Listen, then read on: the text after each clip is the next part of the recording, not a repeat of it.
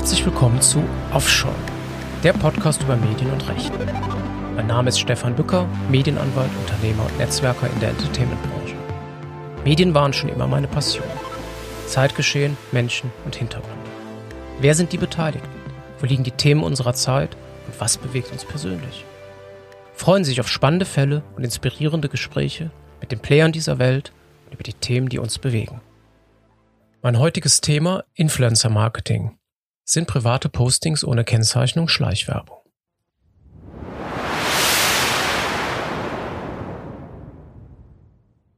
Ich habe mir heute ein Thema ausgesucht, was ich besonders spannend finde, weil es in ganz klarer und deutlicher Weise kennzeichnet, wie wir mit den neuen Medien auf alte Gesetze angepasst unsere Schwierigkeiten haben. Das Thema Schleichwerbung ist ein ganz altes Thema. Werbung muss gekennzeichnet werden. Ein kommerzieller Zweck muss auf den ersten Blick für den Nutzer stets erkennbar sein. Wir kennen es alle, wenn wir eine Zeitung aufschlagen, ist der Zeitungsartikel als solcher ein redaktioneller Beitrag, eine Werbeanzeige wird als solche mit Werbeanzeige auch gekennzeichnet. Hören wir einen Radiobeitrag, kommt das bekannte Werbejingle, schauen wir einen TV-Beitrag, sehen wir durch die Werbeunterbrechung, dass wir nun eben kommerzielle Maßnahmen oder Botschaften mitgeteilt bekommen. In diesem Moment kann unser Gehirn die Trennung vornehmen und sagen, okay, hier ist eine klare kommerzielle Maßnahme vorhanden und wir können überlegen, wollen wir uns davon beeinflussen lassen oder nicht.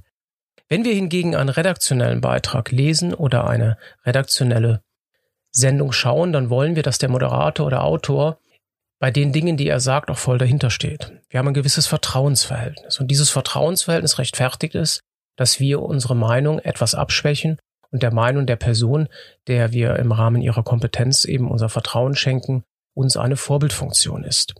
In der heutigen Zeit werden die klassischen Medien der Zeitung, des Radios und des TVs aber ersetzt. Wir haben heute die sozialen Medien. In den sozialen Medien gibt es neue Personen, die uns beeinflussen. Das sind die sogenannten Influencer.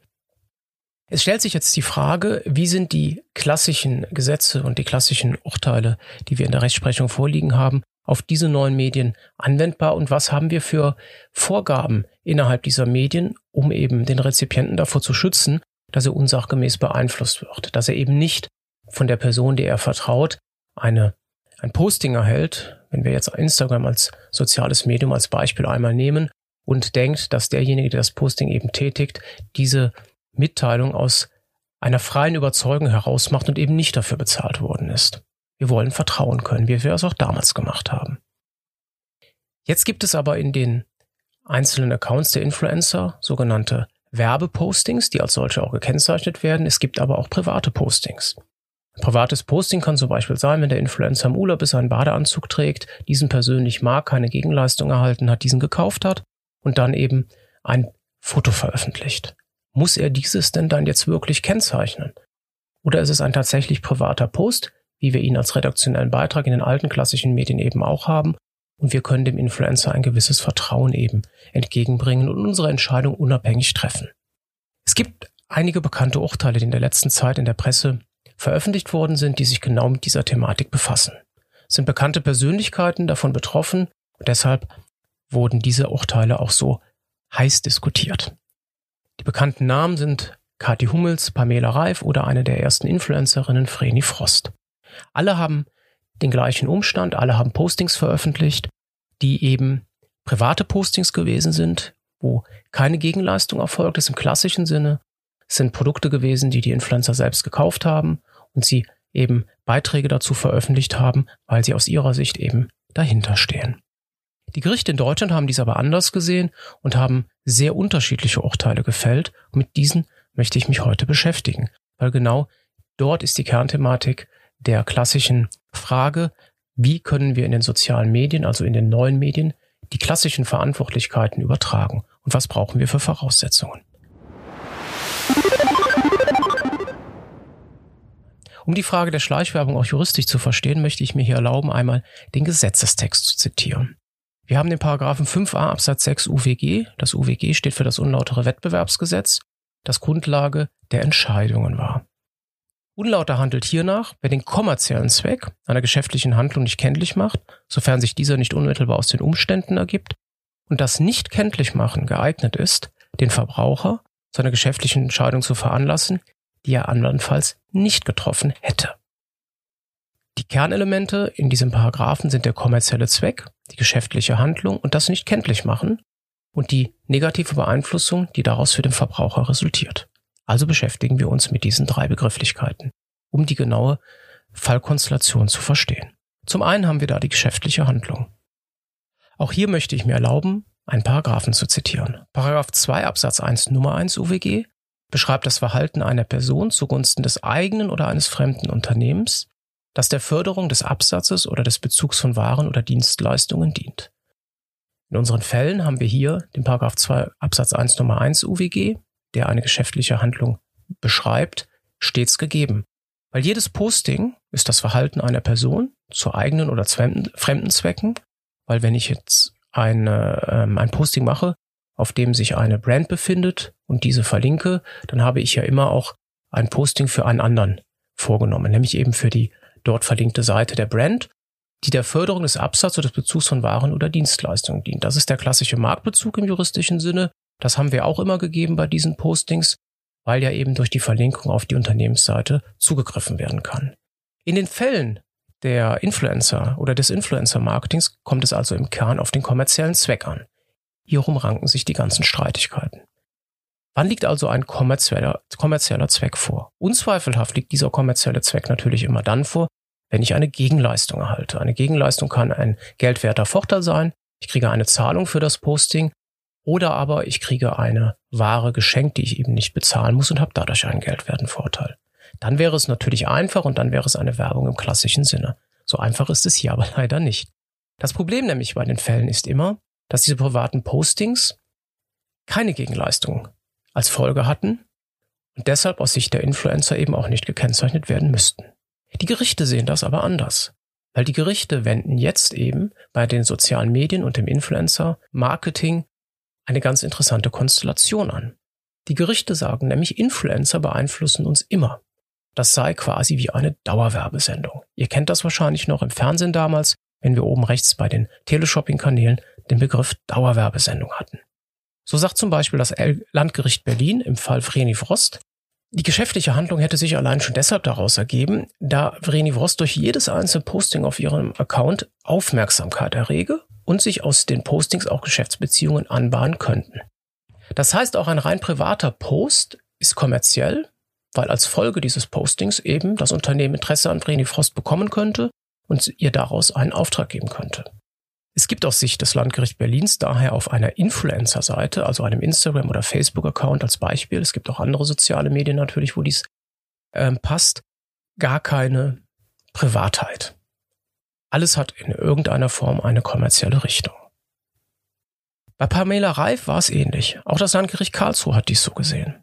Ich möchte hier aus dem Urteil des Landgerichts Karlsruhe einmal ganz exakt zitieren.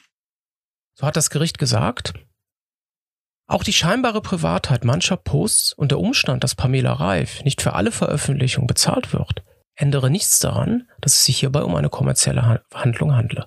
Sei das Wesen der Influencer-Werbung, dass der Influencer immer zugleich an seinem Image arbeitet, wozu er die passenden Marken und Artikel bewirbt und den Kreis seiner Follower pflegt, die seine Glaubwürdigkeit schätzen und Teil der Community ihres Influencers sein möchten. Insofern fördere der Beklagte, hier eben Pamela Reif, durch ihre Posts stets auch ihre eigenen geschäftlichen Aktivitäten. Denn Unternehmen sind für ihre Werbung an möglichst glaubwürdigen Werbeträgern interessiert.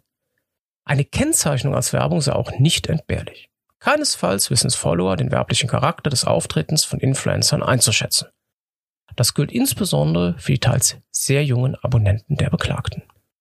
Also können wir hier als Folge nehmen, das Landgericht Karlsruhe ist der Auffassung, dass gerade junge Follower eben nicht einschätzen könnten, dass ein Influencer auch private Postings machen könne. Und für den jungen Abonnenten sei es halt stets daher erforderlich, eine Kennzeichnung als Werbemaßnahme vorzunehmen. Denn wir haben ja faktisch gesehen aus Sicht des Gerichts eine Dauerwerbesendung. Da kam der Fall Kati Hummels, der den größten Pressehype bekommen hat. Nicht nur, weil Kathi Hummel selbst sehr bekannt ist, sondern auch die Influencer gerade hier in der Entscheidung eine Richtungs- oder einen Richtungswechsel der Rechtsprechung gesehen haben.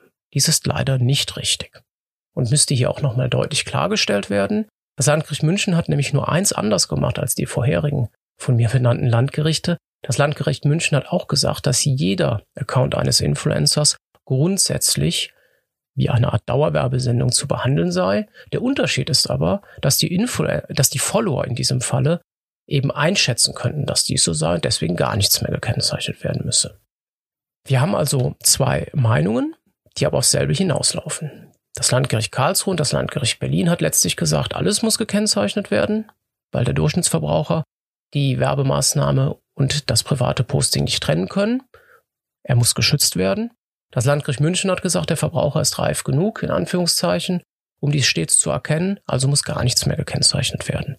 Dass aber die Postings von Influencern, auch wenn sie privat sind und keine Gegenleistung erfolgt sind, stets auch als kommerzieller Zweck zu behandeln sind, haben aber alle Gerichte gesagt.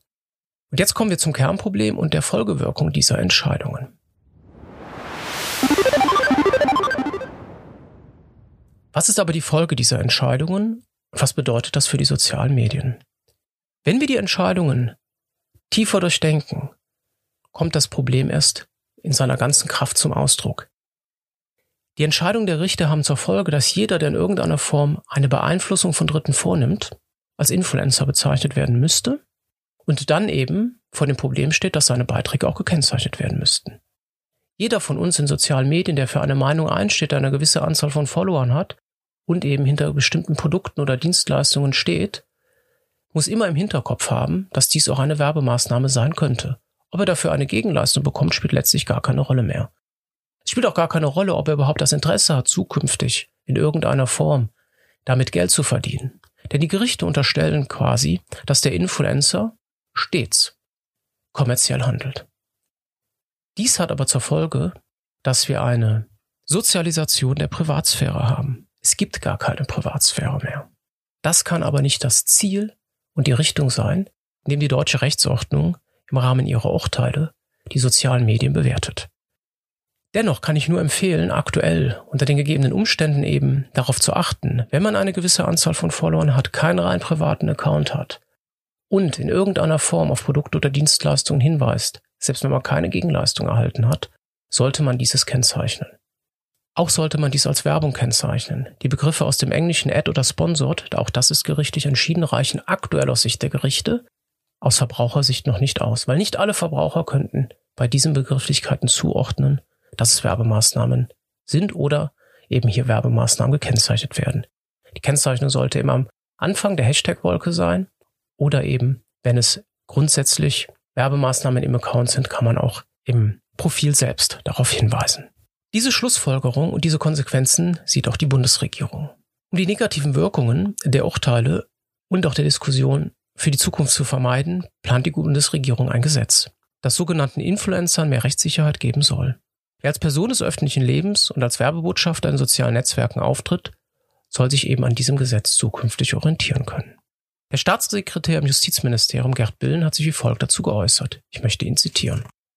Dass Beiträge, die bezahlt werden, als Werbung gekennzeichnet werden müssen, ist keine Selbstverständlichkeit.